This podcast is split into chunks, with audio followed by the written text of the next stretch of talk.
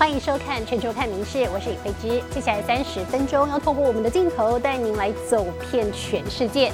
现在看到的是美国田纳西州的纳什维尔私立教会小学枪击案，造成六人不幸死亡。那么今天呢是举行了悼念的首夜，美国第一夫人吉尔特别出席。警方最新则透露说，已经被击毙的二十八岁枪手，他曾经接受过武器的训练。当天在抵达犯罪学校前，还曾经停留在某处。不过他的犯案动机依然有待厘清。美国田纳西州小学枪击案震惊各界，第一夫人吉尔亲赴现场献花哀悼，出席守夜。案发当天，二十八岁枪手赫尔杀害六名师生后遭到击毙。关于后续调查，警方透露最新进度。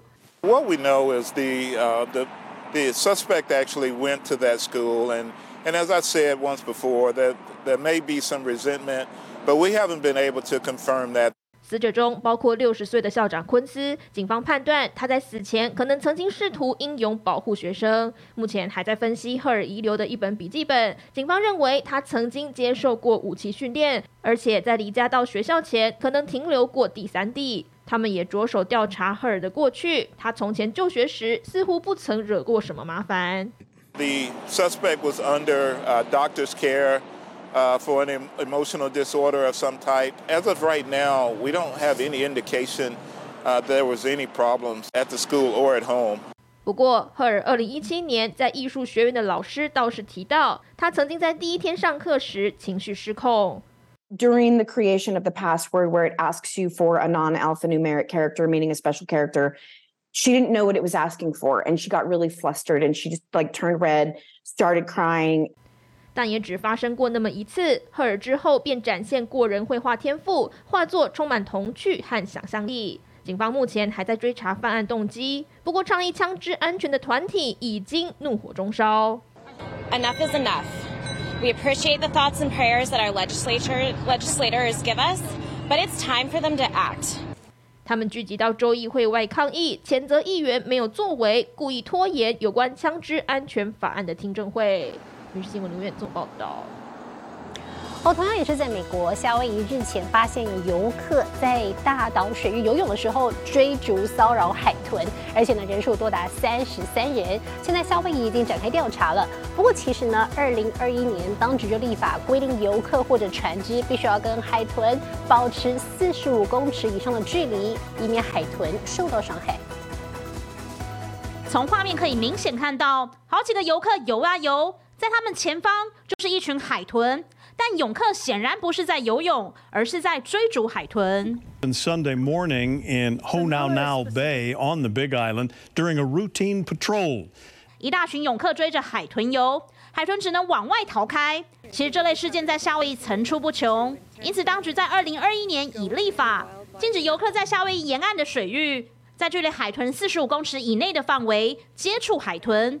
指出这影响海豚的作息，让他们无法在白天休息、晚上捕食，甚至也可能受到伤害。This rule applies to any vessel, person, or object, including boats, stand-up paddle boards, and drones. 夏威土地与自然资源办公处已联络这三十三名泳客，告知他们违反规定，也展开调查。然而，这起事件的几天前，才又有另一名男子骚扰海豚和鲸鱼。夏威当地媒体报道，这名六十五岁男子是在六号骚扰一头座头鲸与一群海豚。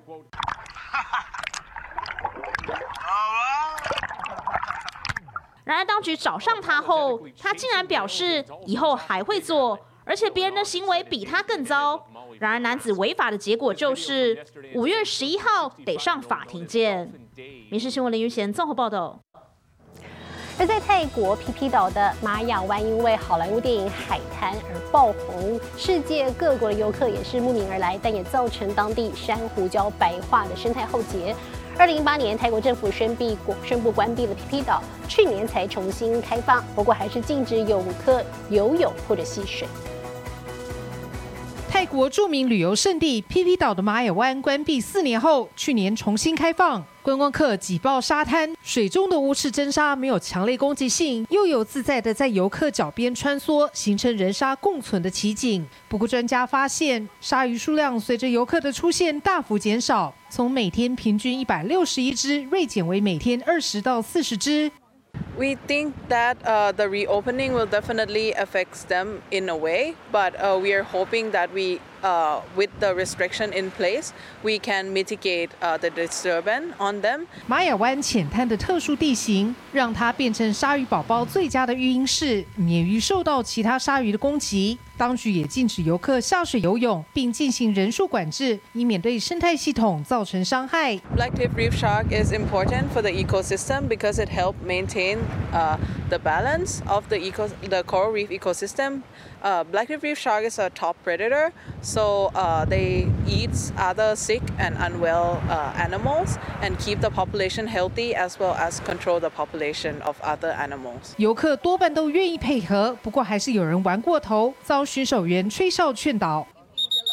If we would let people go, so it, we will destroy it definitely. So I, I really appreciate the, the way that they close the beach for the swimming, Probably just because to save the nature. 玛雅湾关闭前，年营收高达一千八百七十二万美元，约台币五点七亿。关闭后，收入直接砍半。在旅游业者施压下，去年重新开放。为了避免再度封岛，影响当地人生计，专家定期进行水质检测及观察鲨鱼数量，努力寻找人类与大自然共生共存的平衡点。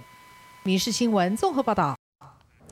那在南美洲的智利，则是证实了出现了第一起人类感染禽流感的个案。那么患者呢是有严重的流感症状，不过目前还没有传出人与人之间传播的案例。而全球卫生官员则指出说，禽流感的人传人风险并不高，并且呢正在加紧制造人类的禽流感疫苗。挖土机盛得满满的铲斗一倾斜，大批沙石落地，瞬间尘土飞扬。不过仔细一点看，这满满的沙石竟然全是小鸟的遗体。如此大阵仗的掩埋行动，就是为了防堵禽流感进一步扩散。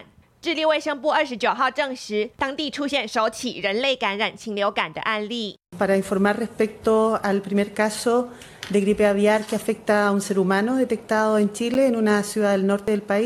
Y al no poder tipificarlo, se envía al Instituto de Salud Pública, donde se detectó que se trata de un virus H5, que es el virus aviar. 受感染的是名五十三岁男子，他出现严重的流感症状，不过目前状况稳定，当局也已经展开相关调查。Y en este momento están los equipos de epidemiología desplegados en terreno para investigar la, la fuente de contacto. 其实去年底智利就传出野生动物感染禽流感案例，这个月稍早更首次在养殖场发现病例。为了遏止扩散，已将禽鸟安乐死，同时暂停智利禽肉产品出口。智利卫生当局指出，禽流感病毒可以从鸟类或海洋哺乳动物传给人类。今年稍早，厄瓜多境内也出现了第一起人类感染禽流感案例，感染者是一名九岁女童。而尽管全球卫生官员说人传人的风险很低，但疫苗制造商仍在为人类准备禽流感疫苗，以防万一。民事新闻陈以婷综合报道。还要告诉你，美国太空总署 NASA 去年十月观测到了万年一遇的伽马射线大爆发，太空轨道中所有的仪器呢，通通瞬间失灵。而根据数据分析，这可能是人类史上最强也是最明亮的一次辐射发爆发事件。这起宇宙天文奇景发生在去年十月九号。命名为“船”或 GRB 二二一零零九 A 的爆炸中心周围，一圈圈辐射层不断向外扩散，穿透宇宙。美国太空总署部署的伽马射线侦测仪起初侦测到一股强烈的辐射波，没多久之后，太空轨道中的仪器及地球上的天文观测站受到辐射效应影响，包含太空中心一个接着一个短暂失灵。根据交叉分析后，发现它的亮度比过去记录的大上七十倍，堪称是万年一遇，甚至是人类史上最大、最明亮的伽马射线暴。科学家还发现，这波伽马射线在宇宙中行进了十九亿年才抵达地球。伽马射线的形成通常是恒星晚年核心燃料用尽，无法支撑重力塌缩时，巨大爆炸产生的黑洞所散发出来的辐射。NASA 的哈勃望远镜及詹姆斯韦伯望远镜四处找不到伴随而生的超新星，研判可能被新生的黑洞直接吞噬。《民事新闻》综合报道。哦，夏威夷是热门的度假景点，也是知名的冲浪圣地。而最近呢，夏威夷的欧胡岛又多了一个新的冲浪挑战，不过不是在海边，而是人造的冲浪池。业者斥资了四千三百多万欧元，花了两年半的时间来打造，号称是全球最大的站立式冲浪池。冲浪好手在浪上来去自如，但这可不是在海边，而是在夏威夷新开设的大型冲浪池。夏威夷是全球冲浪爱好者必访圣地，不只因为天然热带岛屿环境，还是现代冲浪运动的起源地。而德国一家专门打造站立式冲浪池的公司，就与夏威夷当地业者合作，在欧胡岛推出全球最大的站立式冲浪池。Tokio über Tel Aviv bis Madrid, Seattle, wo wir besonders stolz drauf sind. Denn es ist die größte auf der Welt bisher. 这家公司斥资四千三百多万欧元，相当于新台币十四亿元，花费两年半打造这个站立式冲浪池，宽有三十三公尺长。从空拍画面来看，非常壮观。业者表示，这冲浪池的左右边有两个大型太阳能板，靠夏威夷的大太阳来驱动浪池，也非常环保。而为何打造这浪池？业者表示，和德国慕尼黑的英国花园东南边最知名的冲浪圣地，也就是人造河艾斯巴赫之浪有关。Ja, die Grundidee kommt von daher. Wie ich nach München zum Studieren gekommen bin, also eine lange Zeit, vor einer langen Zeit, da war das unser täglicher Treffpunkt. 艾斯巴赫之浪其实是一条人造河。是为了要缓和地下水道冒出来的水流，因为受到地势落差和桥梁影响，水流急又快，反而成了冲浪天堂。而与地势关系产生的自然浪流不同的是，欧胡岛的站立式冲浪池，则是马达驱动产生的浪流。Ein bisschen bescheuert, weil Hawaii ist natürlich Geburtsort von Surfer und jeglichen Surfer und Surferinnen und deswegen ich finde das Blödsinn.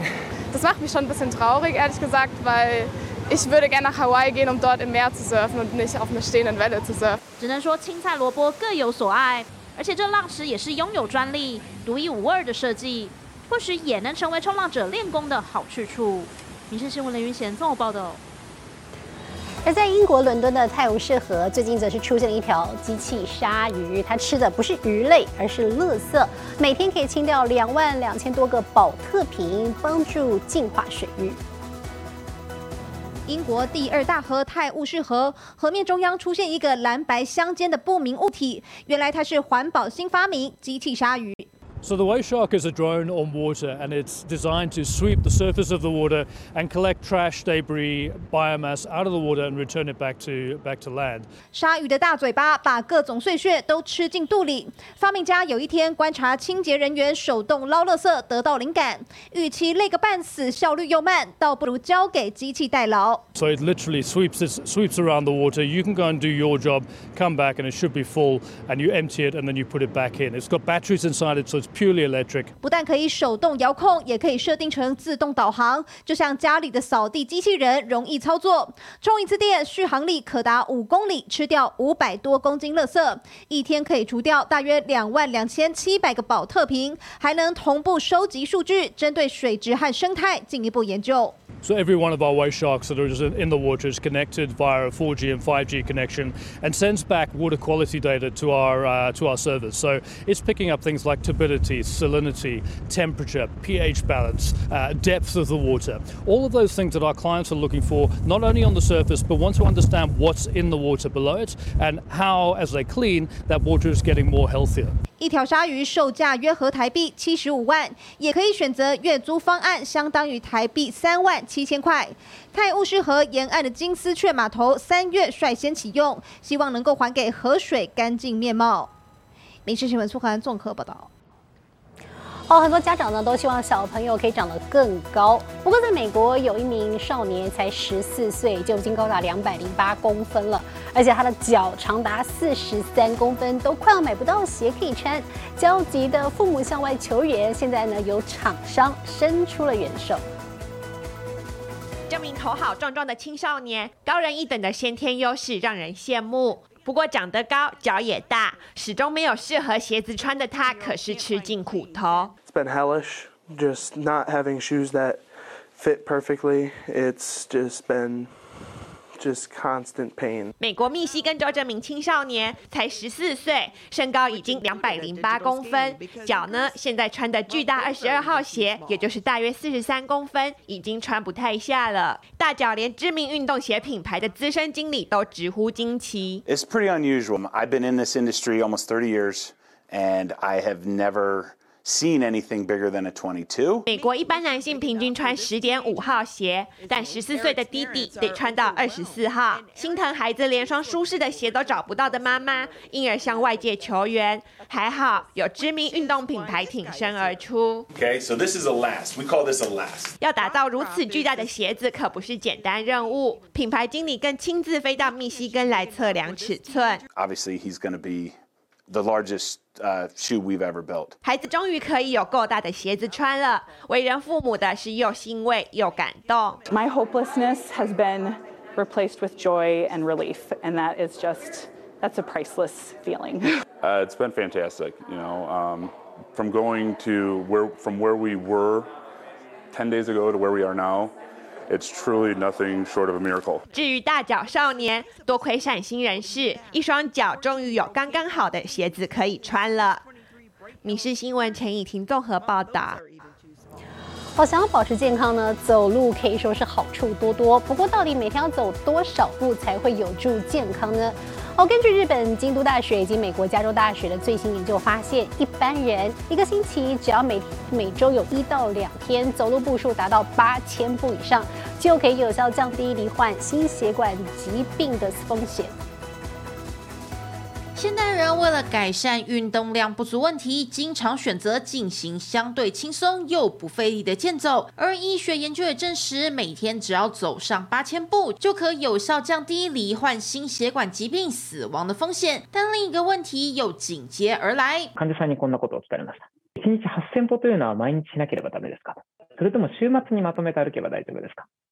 そこですぐ答えられなかったというのがこの研究の始まりです。于是，京都大学团队与加州大学团队合作，追踪两千零五至两千零六年参与美国国民健康调查的三千多人，在之后十年间的身体数据，来厘清每日步数与死亡风险间的关联。それによりますと、週に1日か2日、1日あたり8000歩以上歩いている人は、1日も歩いていない人と比べ、 心臓の血管の病気による死亡リスクが8.1%低下していました。至于每周有三到七天都走到八千步以上的人，死亡风险则仅比对照组降低百分之八点四。也就是说，每星期只要有一两天走路达八千步以上，就对健康有明显注意。研究学者也期待这项结论能让大家更轻松、无压力的养成健走好习惯。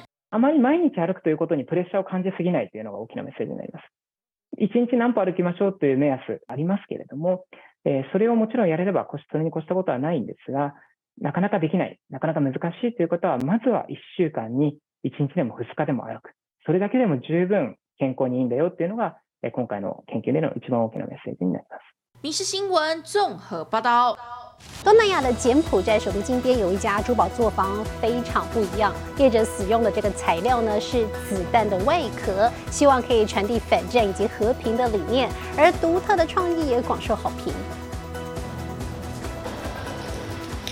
金灿灿珠宝摆满台面，镂空手环、雕花戒指，精美造型由师傅一个个手工雕刻，就连原料都大有来头。 គឺមួយថ្ងៃមួយថ្ងៃគឺយើងត្រូវការរត់លូននៅក្នុងក្របកំភ្លើងហើយយើងត្រូវភ័យខ្លាចគ្រប់ពេលវេលាមិនដឹងថាជីវិតរបស់យើងត្រូវបានបាត់បង់នៅពេលណាហើយខ្ញុំធ្វើក្របកំភ្លើងនេះឡើងគឺចង់បង្ហាញថាយើងអត់ចង់ឲ្យហេតុការណ៍អាក្រក់នោះត្រឡប់មកវិញទេ 没错，这些珠宝的前身正是子弹。柬埔寨精工师傅战塔，二零一一年开始和当地扫雷中心合作，将未爆弹的弹壳熔炼加工，制作成黄铜珠宝，借此传达远离战争、拥抱和平理念。គោលបំណងទី1គឺយើងចង់បង្ហាញអ្វីដែលយើងធ្លាប់ដែលខ្ញុំធ្លាប់រងគ្រោះផ្ទាល់ហើយប្រជាជនខ្មែរទាំងមូលក៏ធ្លាប់បាត់បង់ហើយក៏ធ្លាប់រងគ្រោះ ក៏ដូចជាពិភពលោកទាំងមូលដូចសពថ្ងៃកំពុងតែមានសង្គ្រាម会将夺命武器转化为美的象征，是因为战塔本身就是1970年代内战孤儿。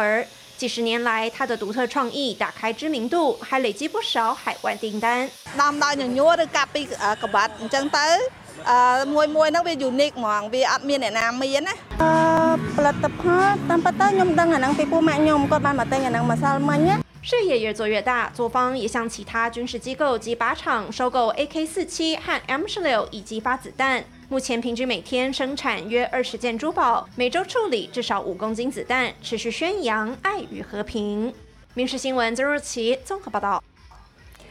那西方的复活节即将到来了，传统上呢，在这个复活节的周末都会举办找彩蛋的活动。而在比利时呢，有一间豪华饭店业者就请来了二十位最厉害的巧克力师傅，准备了非常不一样的彩蛋惊喜。一块来看，蛋壳上刻出世界地图，一层包裹一层。来到复活节巧克力蛋展览现场，精巧手艺让人惊呼连连。Definitely, I would buy it for like because it's pretty, and I would also buy it to eat. So.